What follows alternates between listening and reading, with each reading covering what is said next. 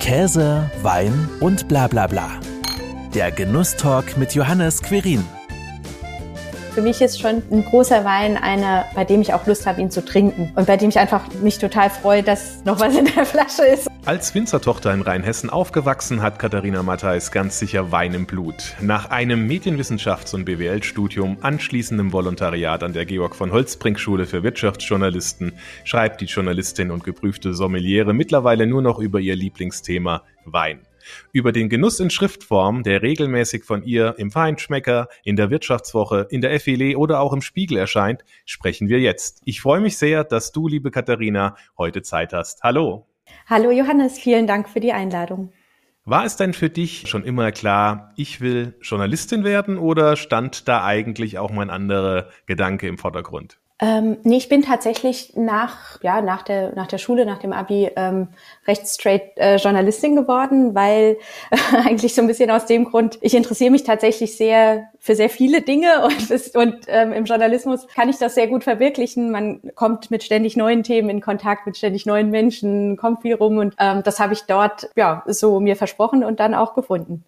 Wann hat dich dabei denn deine Leidenschaft Wein wieder eingeholt? Äh, und wann hast du dann auch gemerkt, ich möchte ja zum großen Teil über Wein schreiben und sprechen? Ja, das war, ähm, also ich habe ja äh, beim Handelsblatt volontiert und bin danach zur, zur Wirtschaftswoche im Haus gegangen und war dort ähm, ganz klassische Reporterin. Also habe äh, Reportagen, Interviews ähm, äh, geführt und war eben, ich war da tatsächlich auch recht viel äh, unterwegs. Und es war schon klar, dass, ähm, also ich habe keine eigene Branche gecovert, sondern ich war so für so Querschnittsthemen ähm, verantwortlich und habe auch viel so gesellschaftspolitische Themen gemacht. Und ähm, es war klar, dass immer wenn ein Weinthema ansteht, dass ich das natürlich mache, weil ich eben mich äh, da dann ein bisschen besser auskannte als die Kollegen. Und die, die Redaktion war auch in Düsseldorf und deswegen war zum Beispiel auch die Prowein ganz klar gesetzter Termin. Und ich habe dann recht schnell gemerkt, dass immer, wenn ich über Wein geschrieben habe, dass das für mich sich irgendwie anders angefühlt hat, als wenn ich über andere Themen schreibe, weil es mir halt natürlich zum einen viel vertrauter war.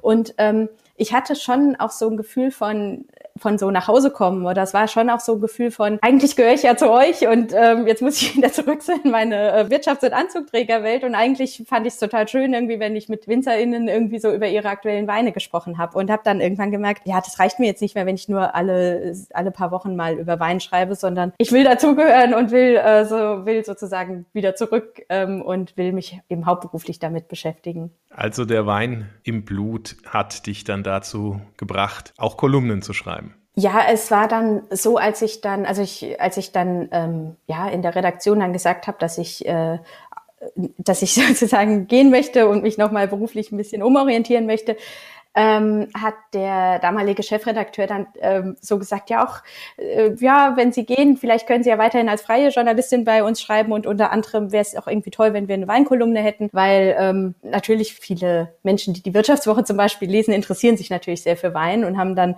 ähm, genau, und so kam es dann, dass ich diese Kolumne dann irgendwann schreiben dürfte. Wie hast du denn dann die Themen dafür recherchiert?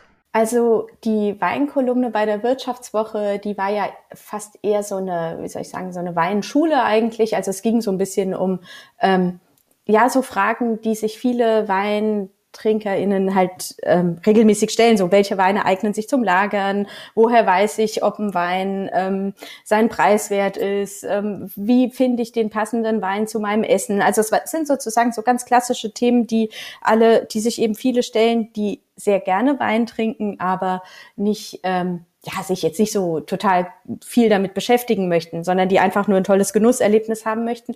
Und so habe ich dann ähm, ja, so, ich meine, man wird ja regelmäßig mit diesen Fragen konfrontiert einfach. Also es ist ja immer so, wenn man irgendwie mehr mit Wein macht, dass dann die Menschen stellen ja schon immer die gleichen Fragen eigentlich. Also es sind ja oft so Fragen der, wie kann ich eigentlich den richtigen Wein für mich finden? Und, und die habe ich da dann eben so unterhaltsam wie möglich beantwortet. Und wenn du jetzt einen Beitrag äh, für die Filet oder für den Feinschmecker schreibst, ähm, entwickelst du dann die Idee und das Thema oder wie sieht's dann dann dort aus? Da ist es so, dass ich ähm, Themen ganz klassisch vorschlage. Also ich ähm, gehe geh eben mit einem, also mir begegnet irgendwo etwas Interessantes oder manchmal sind es ja auch so Metathemen, so Querschnittsthemen wie zum Beispiel Mini-Weingüter oder ich habe vor kurzem mal was geschrieben über ähm, Paare, die zwei Weingüter in unterschiedlichen Anbaugebieten haben oder so. Das ist mir irgendwann mal so begegnet. Da sind mir auf einmal so drei, vier Beispiele aufgefallen und dachte so, boah, das sind ja interessante Konstellationen. Und dann ähm, schlage ich den Redaktionen eben vor, ja, wie wäre es, wenn ich meine Reportage darüber schreibe, was beschäftigt diese Familien zum Beispiel in ihrem Alltag, wie organisieren die sich, wie ist es, wenn man zwei Betriebe hat, wo hat man seinen Lebensmittelpunkt und so weiter. Und dann, genau, schlage ich das den Redaktionen vor und dann ähm, äh, im besten Fall freuen, freuen die sich dann über das Angebot und den, dann habe ich den Auftrag. und was war die spannendste Entdeckung, die du dabei gemacht hast bei der Recherche für so einen Artikel? Ähm, also meinst du jetzt bei der, meinst du jetzt bei der Reportage über die, die Weingüter? Zum Beispiel, ja. Die, die Paare? Ja, aber ich finde, ähm, es ist natürlich immer so total spannend, wenn man so ein bisschen einen Einblick in so den Alltag dieser Familien auch bekommt. Also das ist ja, lassen einen ja dann schon auch oft, wie soll ich, so sehr nah ran. Also es sind ja oft auch sehr gastfreundliche Menschen, die dann auch gleich sagen, du isst doch gleich mit uns zu Mittag und ähm, hier willst du ein Glas Wein und so. Und dann entdeckt man halt schon irgendwie so, was sie eigentlich so ja, was die teilweise so für, ein, für einen Alltag haben und auch wie, wie viel sie arbeiten oder auch was sie so für Herausforderungen dann so stemmen. Und das, das finde ich immer wieder beeindruckend. Das ist natürlich in jedem Weingut eigentlich was anderes oft, aber es ist doch immer wieder beeindruckend, dass man so denkt, wow, ähm, ich, ich ziehe meinen Hut. Du hast ja auch eine Ausbildung zur Sommeliere gemacht, die du abgeschlossen hast. Ähm, Wieso, fragt man sich natürlich, wenn du sowieso schon über Wein schreibst, um noch besser über Wein schreiben zu können oder warum hast du das gemacht? Ähm, ja, also es war schon, ähm, also nachdem ich ähm, oder als ich mich entschieden habe, in, äh, in die Weinbranche zu wechseln, war für mich schon klar, dass dazu nochmal eine irgendeine Art von Ausbildung gehört, weil ähm, ich natürlich ist man ja sonst so sehr in seinem eigenen ja, in, so in seinem eigenen Saft und, und beschäftigt sich natürlich nur mit Themen, die einen eh schon interessieren oder die man halt kennt von zu Hause oder wo auch immer. Und ähm, durch so eine Ausbildung kommst du ja zum einen nochmal auf also du kriegst natürlich gezwungenermaßen noch mal viel mehr einen, einen ganz großen Überblick und ähm, ja und ich wollte natürlich ich hatte wollte natürlich auch noch viel mehr lernen über wie schmecken also wie, wie sind Weine von ja dieser unterschiedlichen Anbaugebiete. Ich wollte auch verkosten lernen und ähm, das, das hat natürlich, äh, ja, das hat mich dann natürlich auch schon nochmal total weitergebracht. Es ist ja schon Tradition, dass es äh, im Genusstalk natürlich auch etwas äh, Wein und auch in dem Fall heute Käse wieder dazu gibt. Du hast logischerweise, ich würde es mir gar nicht anmaßen, einen Wein ausgesucht für heute. Was trinken wir denn? Ja, ich habe dir einen Lemberger geschickt. Ähm, ich wohne ja in, ich wohne ja mittlerweile in der Nähe von Tübingen, also in Baden-Württemberg. Und da dachte ich mir, es muss, wenn ich dir einen Wein schicke, dann muss es natürlich ein klassischer, ähm, also sollte es schon ja was von hier sein. Allerdings ist es ein bisschen ein Lemberger, wie man ihn ja vielleicht so in den letzten Jahren nicht mehr so viel ähm, erlebt hat. Und zwar kommt er vom Weingut Lassac. Mhm. Das Weingut Lassac äh, Arbeit ist ein kleines Mini-Weingut ähm, in der Gegend, die eigentlich gar nicht mehr so bekannt ist für, ja, für Privatweingüter. Und zwar kommen die aus Hessigheim. Dort in der Nähe ist noch der Dautel. Es gibt noch so ein, zwei andere, aber normalerweise sind dort sehr viele Genossenschaftswinzer. Und die beiden haben, also Stefanie und Fabian Lassac haben aber gesagt, sie möchten eigentlich, ähm, ja, gerne sozusagen wieder ihren eigenen Wein machen und ähm, bauen den auf Muschelkalk an. Das ist ziemlich untypisch für Württemberg. Und ähm, haben eben einen Lemberger, der, also wenn, ich probiere mal einfach mal. Ja, zum, Wohl, würde ich sagen. Mm.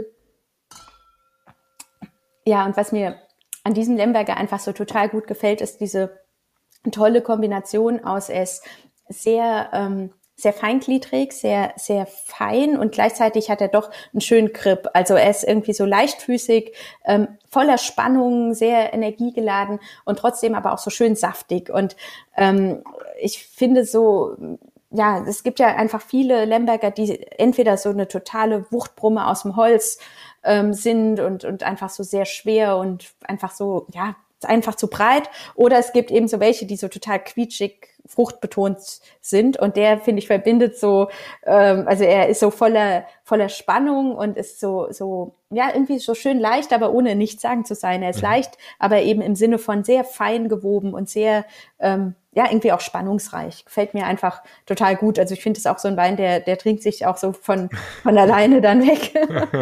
ja, genau, er verdampft förmlich im Glas. Ne? Mhm. Also er hat eine angenehme Frische. Das ist tatsächlich mhm. das, was man oftmals bei, bei Lembergern, äh, Lemberger gar nicht so, äh, so im Glas hat. Ja, und ähm, passt auch sehr gut mit seiner Sauerkirschnote, würde ich was sagen, oder überhaupt Kirschnote. Aber ich habe eher, aber das ist ja immer sehr individuell, wie man das beschreiben kann. Für mich ist das Sauerkirsch, für jemand anderes ist es vielleicht eine andere Himbeer, Kirsche ja. oder eine Himbeer oder mhm. eine Brombeer oder wie auch immer.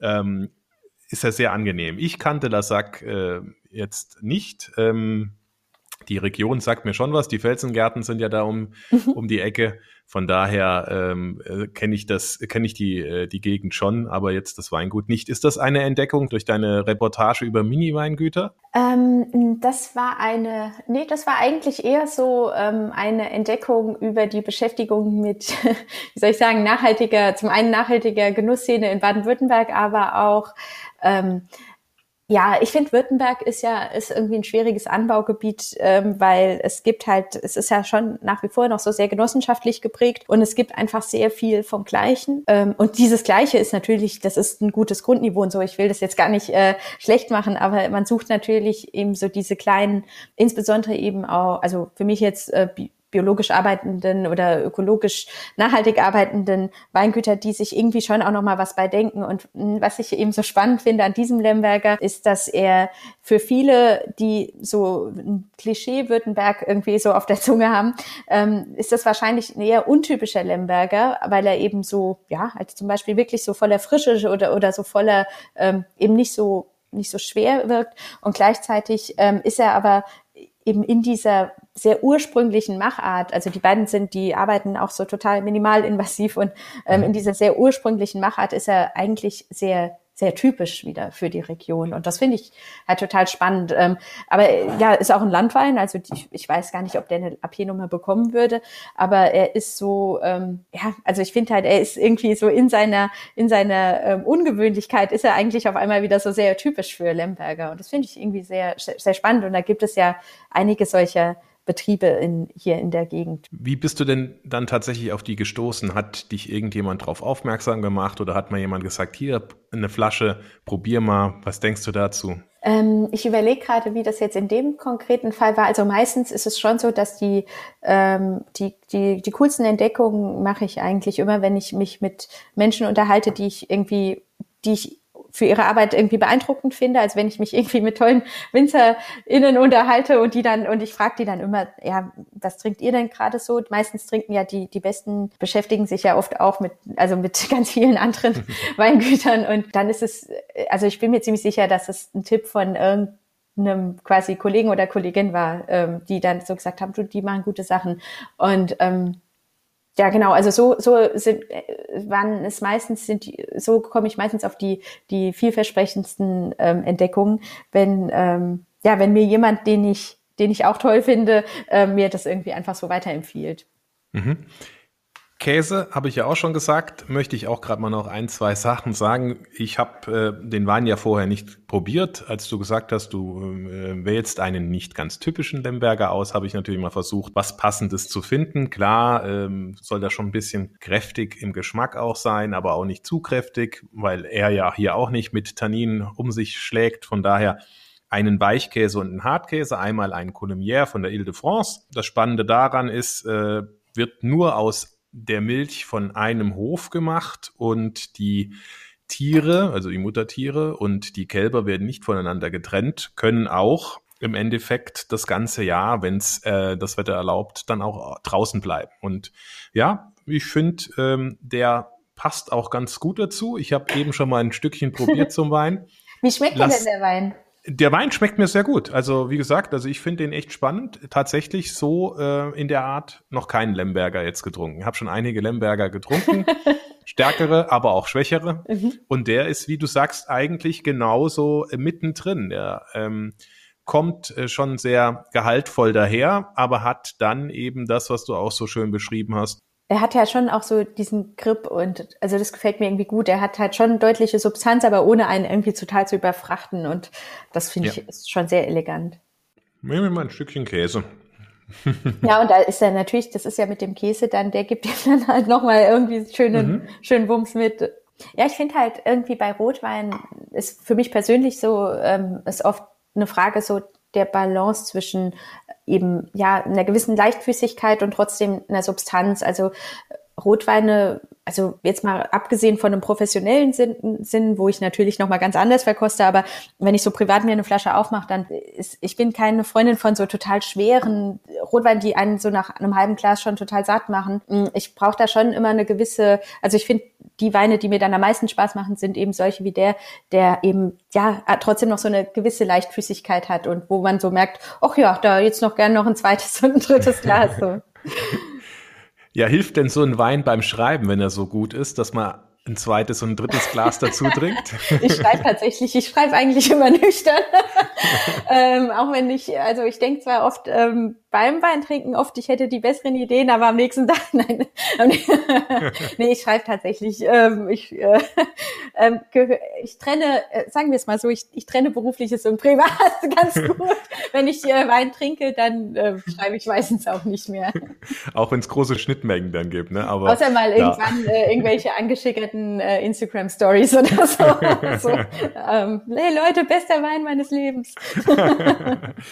Ja, äh, und der zweite Hartkäse, vielleicht da auch noch gerade zu, ist ein klassischer äh, äh, Kreazer äh, oder Gruyère äh, aus der Schweiz, äh, 24 Monate gereift und der passt da auch sehr gut dazu. Wunderbar. Ich finde, es gibt eigentlich fast nichts Besseres als, ähm, wie du gerade gesagt hast, ne, eine schöne, äh, schöne Flasche Rotwein, die man sich mal aufmacht und dann auch mal noch ein, zwei Häppchen Käse. Ist, äh, das reicht manchmal sogar schon abends, ohne dass man dann noch irgendwie was Großes dazu ist, essen muss. Ne? Ja, total. Ich finde auch, ähm, man bekommt ja die Kultur eigentlich oft, also wenn die Produkte äh, so eine tolle Qualität haben wie die, die wir jetzt hier haben, ähm, bekommt man ja so viel Kultur quasi qua Produkt irgendwie schon auf dem Teller. Also in, in, sowohl in den beiden Käse als auch in dem Wein steckt ja so viel ja, irgendwie so viel Gedankengut und so viel überliefertes Wissen und so weiter, dass irgendwie die, dieses, man braucht ja dann gar keinen Shishi, das, das ist ja quasi schon, das kann man ja auch schon für sich zelebrieren. Schreibst du eigentlich dann auch über Kombination Wein und Essen in deinen Kolumnen oder in deinen Artikeln oder geht es da tatsächlich immer nur um Weingüter, Wein und natürlich die Weinbranche? Ähm, also ich schreibe schon auch ähm, über Wein und Essen. Ich schreibe ähm, also man muss dazu sagen, das ist ja auch, ähm, ich vergesse das immer ganz gern, weil ähm, das eben für mich nicht so das Maßgebliche war, weil in der Sommelier-Ausbildung ist natürlich das Thema Food Pairing und, und so die richtige Kombination von Wein und Speisen ja essentiell. Auch das Thema Service und so weiter ist ja in der Ausbildung essentiell. Ich habe halt das war halt für mich so ein bisschen, ich habe das natürlich alles mitgemacht und fand es inhaltlich super äh, bereichernd, aber ich habe ja nie irgendwie am Gast gearbeitet. Aber natürlich hat mir das, hilft mir das Wissen so total, weil ich ähm, schon merke, dass da zum einen ein Rieseninteresse da ist bei dem Thema Food Pairing, dass eben total viele Menschen eben Wein vor allem dann trinken, wenn sie auch irgendwie was Schönes essen möchten. Es gibt mhm. ja tatsächlich auch viele, die die trinken gar nicht so oft Wein, aber zum Beispiel dann eben, ja, wenn sie eben was, was, was Gutes essen oder essen gehen. Ähm, und ich habe, ähm, ich schreibe auch für ein, zwei Kunden im so, ich sage jetzt mal eher so in so einem Unternehmensbereich beziehungsweise Weinhändler, die, äh, wenn es da dann um, um Weinbeschreibungen geht, da geht es dann auch ganz oft, also das ist ja natürlich oft auch ein Argument für äh, einen bestimmten Wein, dass man sagt, äh, ich möchte jetzt diesen Wein trinken, weil ich äh, gerne also, weil irgendwie das und das passt gut dazu und das ist dann einfach ein tolles Erlebnis.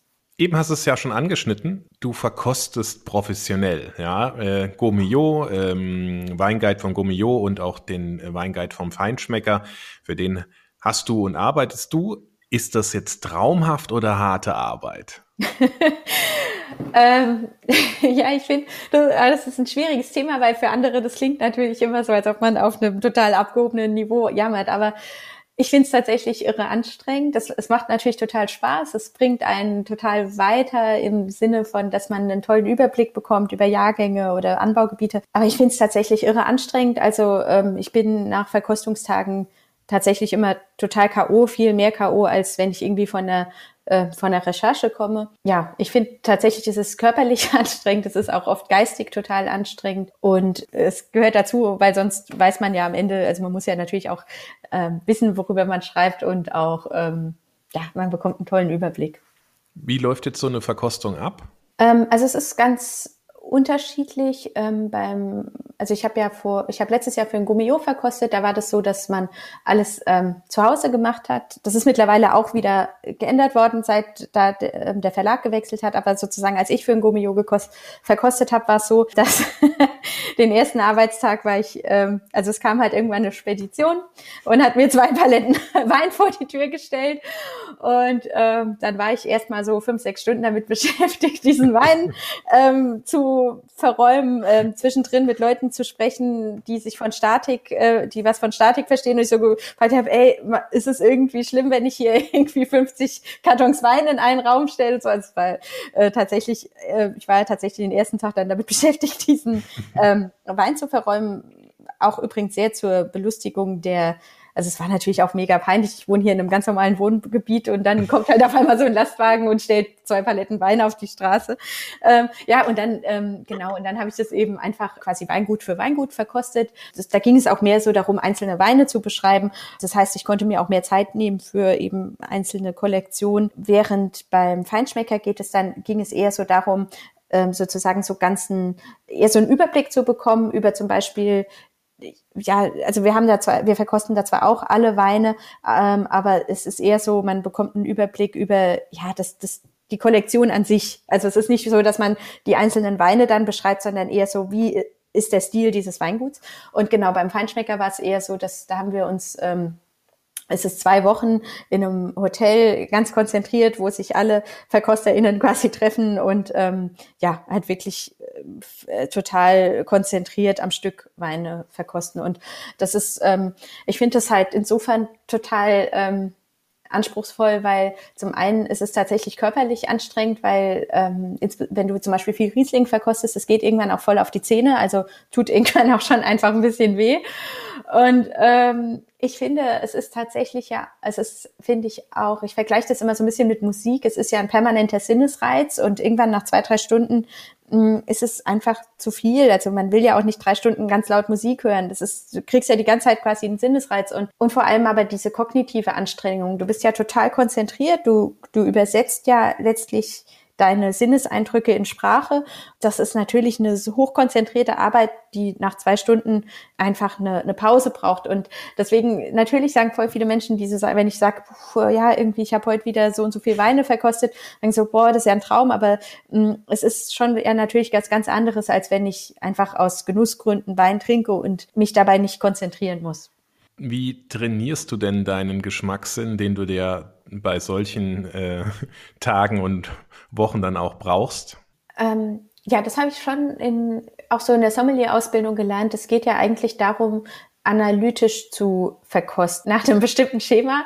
Ähm, also es ist nicht so, dass man quasi einen Schluck nimmt und dann auf die Eingebung wartet oder wartet, was äh, einem irgendwie für Einfälle kommt, sondern es ist schon so, dass ich quasi ähm, einfach ein, ich habe, also dass ich gelernt habe, ein gewisses Raster durchzugehen. Da checkst du halt wirklich irgendwie alle möglichen Parameter ab, also Säure, Gerbstoffe, Alkohol, ähm, Süße, äh, Nachhall und so weiter.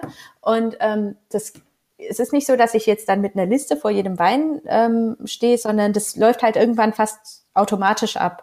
Und das heißt, ähm, ich ähm, überlege halt ganz kurz, gehe ich so, gehe ich halt so durch, warum schmeckt der Wein jetzt so, wie er schmeckt? Also was zeichnet den aus? Hat er, wie, wie sind die einzelnen Parameter ausgeprägt? Und um so eben dann auch beschreiben zu können, ja, wie, wie der Wein zum einen schmeckt, was ihn vielleicht auch auszeichnet. Ich versuche halt schon immer, ähm, ich, ich bin jetzt keine große Freundin von so ganz nüchternen Weinbeschreibungen. Ich versuche halt schon immer irgendwie so eine gewisse Emotion zu finden oder zu beschreiben. Also hm, ich glaube schon, dass Menschen, die jetzt zum Beispiel auch so meine Texte lesen, viel mehr damit anfangen können, wenn ich schreibe, ja, das ist ein Wein, der ist irgendwie, der regt quasi zum Tanzen an, weil er irgendwie so, der macht einen beschwingt. Und dieser Wein regt eher so, also ist eher so ein philosophischer Wein. Und also ich finde, damit kann man ja meistens viel mehr, da weiß man sofort, was gemeint ist, als ähm, wenn man irgendwie eine Aneinanderreihung von Aromen oder so ähm, hier äh, quasi aufschreibt. Also ich finde schon, Weine ja, holen ja immer irgendwie, sorgen ja immer für irgendeine Art von Emotion und das kann man, glaube ich, schon versuchen zu beschreiben oder herauszufinden, was das eben sein kann. Was muss ein Wein für dich ausmachen, dass du ihm Höchstnoten gibst? Weil es geht ja auch um Bewertung in diesen Guides. Also hm, da würde ich vielleicht noch unterscheiden zwischen ähm, quasi die, die professionelle Verkostung für solche Guides und sozusagen so meine privaten äh, Favorites. Gerne. Ähm, also wenn ich für, für Guides quasi verkoste, dann ist schon ganz klar, dass der Wein eine gewisse Komplexität haben muss. Also er braucht sehr viele ähm, er muss, ähm, ja, er darf, ähm, er braucht eigentlich viele, viele Ebenen letztlich. Er muss sich einem, er darf sich einem auch nicht sofort erschließen. Und er braucht auch schon eine gewisse Lagerfähigkeit. Also Weine, die irgendwie, ähm, die sozusagen nach kurzer Zeit wieder sozusagen verblüht sind, die schaffen es oft nicht zu den Höchstbewertungen. Also wenn ich jetzt so überlege, welche Weingüter und welche Kollektionen so im letzten Jahr also am besten abgeschnitten haben, dann waren das eben immer welche, die, bei denen man so gedacht hat, boah, ähm, das ist quasi wie ein wohl komponiertes Stück, also wo sich quasi so verschiedene Ebenen aufbauen und wo man wirklich irgendwie immer noch mal was Neues entdeckt und wo man immer wieder denkt, äh, das habe ich jetzt irgendwie, also es ist wirklich ja wie bei einem großartigen Musikstück, wo du irgendwie so denkst, das, das, das berührt mich total beim ersten Hören, aber ich weiß gar nicht so genau warum. Also und dann, man kann es auch noch 30 Mal hören und irgendwie man entdeckt immer wieder was Neues, während so quasi so normales Gedudel ähm, einem ja sofort ähm, irgendwie einleuchtet und das ist auch okay und hat ja voll seine Berechtigung und da gibt's auch Fans, aber ähm, sozusagen die wirklich großen Weine zeichnen sich halt immer über eine gewisse Komplexität aus. Und das ist aber nicht zwangsläufig der Punkt, den ich quasi oft sehe, wenn ich finde, dass ein Wein ganz, ganz groß ist. Und zwar, wenn ich, also bei mir ist oft so, wenn ich quasi automatisch Lust habe, beim ersten Schluck schon Lust habe, einen zweiten zu trinken, dann ist ein Wein für mich echt so richtig großartig. Ähm, es kann natürlich sein, dass, ähm, dass der Wein einfach noch verschlossen ist und seine große Zeit vor sich hat. Das kann man ja dann auch erkennen und dann sich drauf freuen, wenn das dann, falls man noch eine zu eine Flasche hat. Aber ähm, ich finde schon, dass man hat ja manchmal auch Weine im Glas, die sind mega komplex und total, ja, sehr facettenreich und trotzdem, sie sind sie sind fast so kompliziert, dass man eigentlich auch nach einem Glas schon genug hat. Und für mich ist schon ein großer Wein einer, bei dem ich auch Lust habe, ihn zu trinken. Und bei dem ich einfach mich total freue, dass noch was in der Flasche ist. Und am besten, eigentlich ist ja der beste Indikator, wenn man äh, sozusagen sich äh, mit den mit, also wenn man wirklich so denkt, ach toll, ich krieg noch einen Schluck ab.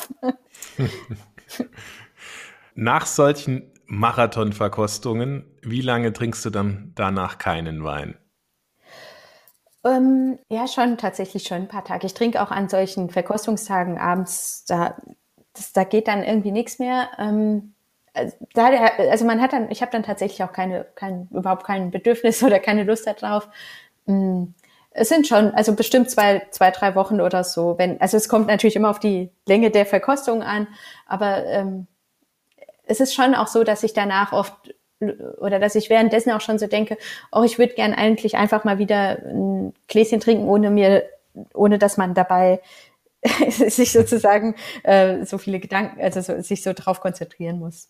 Ist es denn eigentlich auch dann so eine Art, äh, ja nicht Wettbewerb, so kann, möchte ich es nicht nennen, aber ist es, ist es denn auch äh, eine heiße Diskussion zwischen den Testerinnen und Testern, entsprechend ja auch die identischen Weine trinken und verkosten wie die die Bewertung der Weine sehen?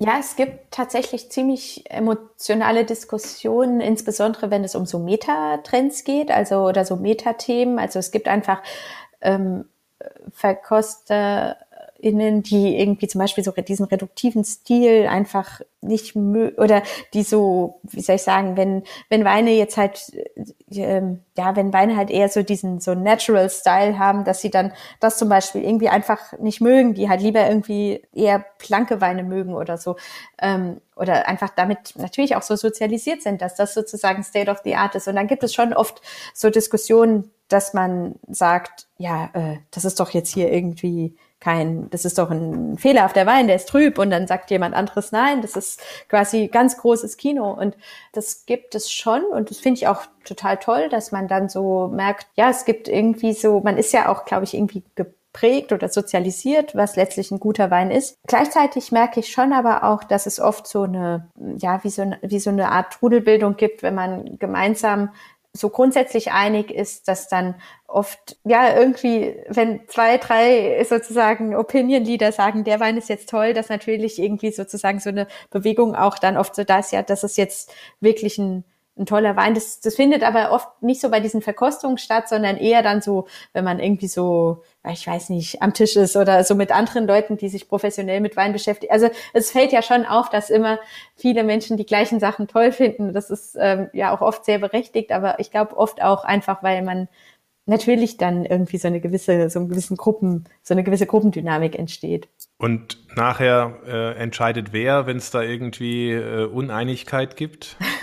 ja, also ähm, es ist schon, also beim Feinschmecker ist, ähm, war es letztes Jahr, oder ist es so, dass wir eben ohnehin im Team verkosten, beziehungsweise in, in Zweierteams, so dass ähm, jeder schon mal so intern so eine kleine Diskussion hat und die wirklich höchst bewerteten Weingüter und Weine, die werden zum einen nochmal in der Gruppe gemeinsam besprochen und natürlich gibt es auch einen, also ja, sozusagen, es gibt ja auch eine, eine, Chefredakteurin, die letztlich, letztlich dann so das letzte Wort hat, aber eigentlich, es kam nie vor, dass man wirklich so uneinig war, dass man, also insbesondere, das ist eigentlich das Spannende, insbesondere wirklich so bei den Top-Betrieben, da ist eigentlich, da findet eigentlich selten eine große Kontroverse statt, weil die Weine, ähm, die sprechen ja dann ohnehin für sich. Das ist eher in so einem gewissen Mittelfeld, wo, wo es dann irgendwie so darum geht, ja, mag man jetzt eigentlich diese Stilistik oder nicht? Aber dass irgendwie Spitzenbetriebe, die seit Jahrzehnten Spitzenweine machen, das ist irgendwie, das ist meistens dann schon so recht einleuchtend. Wissen die Weingüter denn auch, wer die Weine verkostet und letzten Endes dann auch für die Bewertungen verantwortlich ist?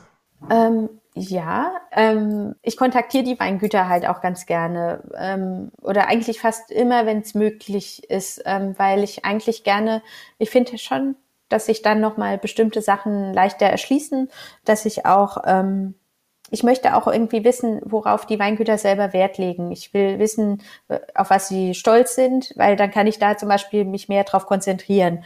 Ähm, das muss am Ende, heißt es ja nicht, dass ich jetzt den Wein dann auch am besten finde, aber das kann ja schon sein, wenn ein Weingut irgendwie zwölf Weine schickt oder sechs ähm, und das kann, das kommt natürlich vor, dass man dann irgendwie bei einem Wein vielleicht nicht so, also dass man dem jetzt nur so nicht die gleiche Aufmerksamkeit schenkt wie den anderen und vielleicht ist ausgerechnet das der irgendwie der erste Jahrgang des der Tochter oder so und man wusste es einfach nicht und dann finde ich, ähm, also ich will das immer wissen und deswegen schreibe ich die meistens an und, und sag kurz, hallo, irgendwie, ich bin die Katharina und ich werde irgendwie ihre Kollektion verkosten, wenn es irgendwas gibt, was aus ihrer Sicht irgendwie ähm, wichtig ist, sagen Sie mir jetzt gerne Bescheid. Oder ich hab, frag auch gerne, weil ähm, so, ich frage gerne zum Beispiel, wie wurde der Wein eigentlich ausgebaut oder so, weil das erschließt natürlich dann, also das sorgt natürlich auch manchmal nochmal für mehr Erkenntnis, warum ein Wein so schmeckt, wie er schmeckt. Manche und denkst dir so beim ersten Schluck, oh, was, warum, warum ist der so? Und sobald du dann weißt, ach so, der ist irgendwie in der Amphore ausgebaut, dann kannst du es auf einmal ganz anders einordnen. Gab es denn auch dann schon mal Beschwerden oder, oder Dankesschreiben umgekehrt positiv gesehen, wenn dann die Bewertung äh, draußen war? Ja, klar, also beides. Klar, beides gibt es und ist ja auch völlig, völlig nachvollziehbar. Ähm, ich finde halt, also was mir am wichtigsten ist bei dieser Art der Arbeit oder bei dieser Tätigkeit, ist ähm, so das Thema Respekt, also vor allem der Respekt von, also meinerseits, ähm, dass ich finde es eben ganz, ganz furchtbar, dass es ähm, nach wie vor eine Art der Weinbeschreibung gibt, die so aburteilt, also die dann auf einmal dem Winzer, also wenn irgendwelche äh, Journalisten irgendwie dem Winzer erklären möchten, warum er jetzt, was er falsch gemacht hat, das, das kann ich überhaupt nicht haben. Also ich möchte immer dem Weingut irgendwie Respekt für das Schaffen entgegenbringen, weil ich, also ich bin natürlich am Ende ja auch nur eine Journalistin und kann irgendwie nur versuchen zu beschreiben, ja, was der Wein für, also was ich glaube, was der Wein für viele Menschen so darstellt, für wen, ich versuche auch immer zum Beispiel zu überlegen, für wen ist der Wein, also welchen Stil muss man mögen, um diesen Wein zu mögen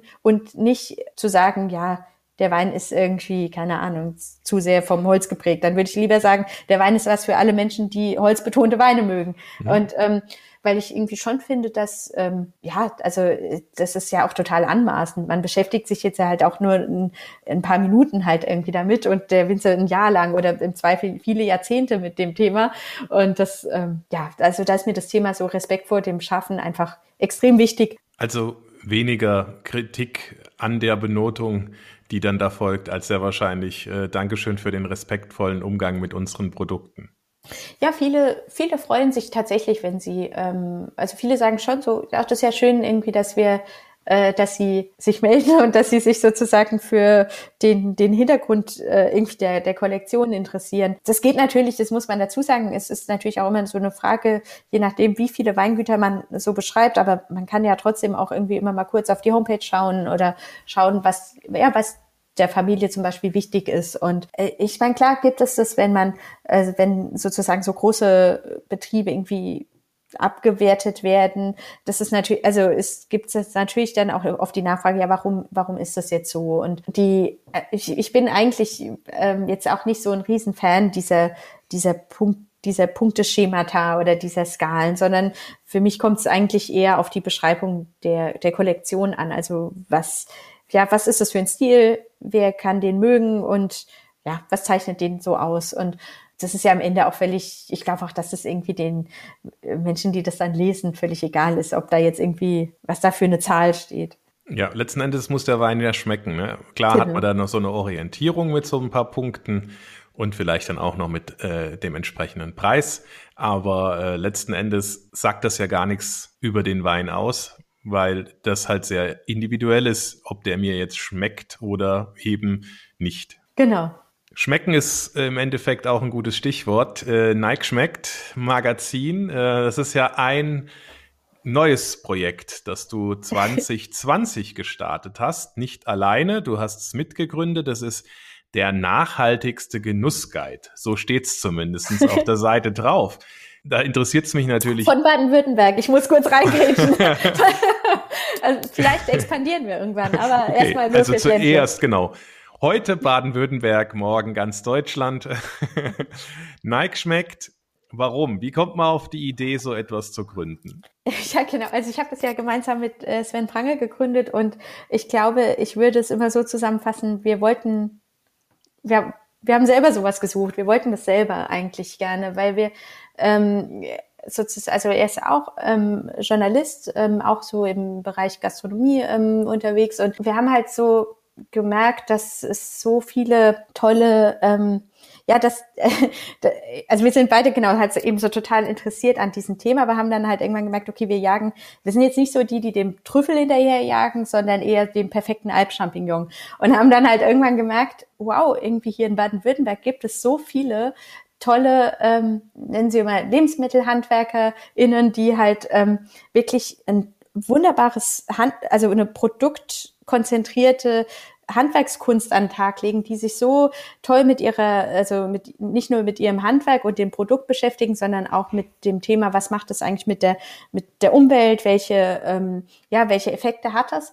Und das sind aber oft eben Menschen, die total äh, im Verborgenen agieren. Also die haben oft nicht mal eine Website oder so. Also zum Beispiel irgendwie, weiß nicht, wenn da, wo wir, wo man irgendwie perfekte Champignons oder das perfekte frisch gemahlene Mehl bekommt, das sind oft so kleine Höfe, die ähm, ja, die tatsächlich irgendwie überhaupt keine Präsenz haben. Und dann haben wir so gemerkt, das ist so schade, weil wenn jemand, wenn man sich, man muss sie halt wirklich suchen und entdecken. Und haben so gedacht, das hätten wir eigentlich selber gerne sowas und ähm, ja, haben es deswegen einfach selber gegründet. Das hatte natürlich auch ein bisschen mit äh, Corona zu tun, weil wir letztes Jahr ähm, dann eben beide, äh, als dann so der, der erste Lockdown kam und äh, ja, das sind zum einen natürlich, also man war dann auf einmal halt auch irgendwie ja nicht mehr so viel unterwegs und dann haben wir so gesagt, okay, äh, kommt es, das starten wir jetzt einfach mal und haben halt auch irgendwie so gemerkt, dass wir, dass es wie viel es da einfach gibt in Baden-Württemberg an tollen Bäckereien, Metzgereien, Hand, äh, ja Weingütern natürlich, aber auch Menschen, die einfach ähm, ja so Käse Käse machen oder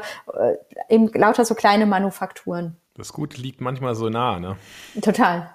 Was ist ja eure Vision, euer Plan für äh, Nike schmeckt?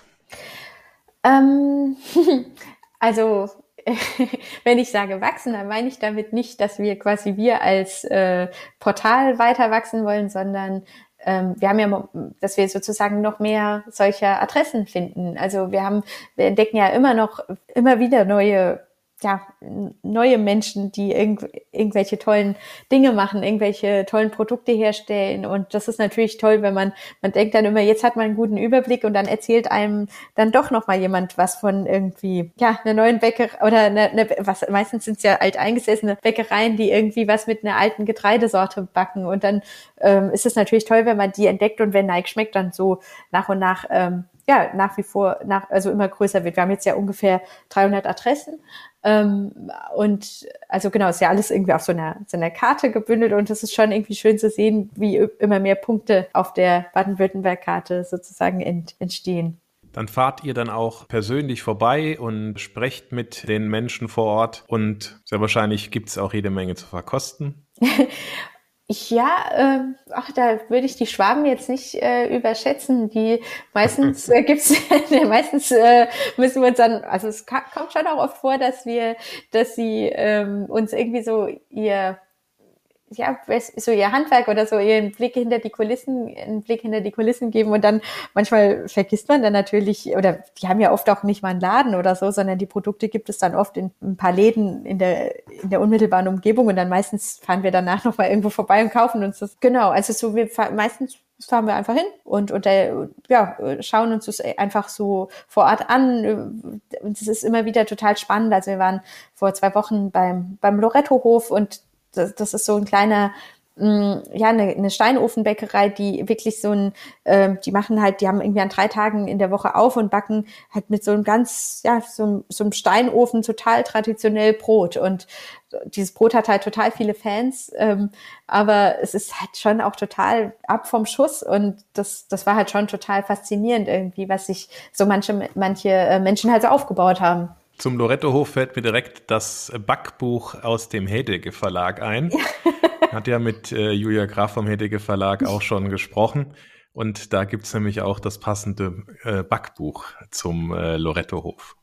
Ja, genau, das habe ich hier auch. Und ähm, das ist schon, also das ist schon einfach toll, wenn so Menschen auch, also genau, wir haben, also es ist ja schon auch so der, der im Fokus ist ja schon auch so das Thema Nachhaltigkeit, weil ähm, wenn man halt so sieht, wow, es gibt irgendwie, ich finde halt sozusagen in der Genusswelt ja, gibt es halt oft ja schon auch noch so eine, wie soll ich sagen, so, ein, so eine gewisse Attitüde, dass das irgendwie mit Nachhaltigkeit oft nichts, ähm, also das, das ist manchmal ja immer noch in so einem komischen Gegen, also so die Ökowelt und die Genusswelt sind zwar jetzt in der modernen Art zwar schon auch so mittlerweile ähm, miteinander vereint, aber so, ja, es gibt halt sozusagen gerade in dieser Ökoszene in Baden-Württemberg einfach total viel Genuss zu entdecken. Der ist natürlich überhaupt nicht lifestyleig oder so, aber halt so substanziell gut, dass man eigentlich da, dass eigentlich jeder, der das, der diese Dinge probiert, sofort Fan ist.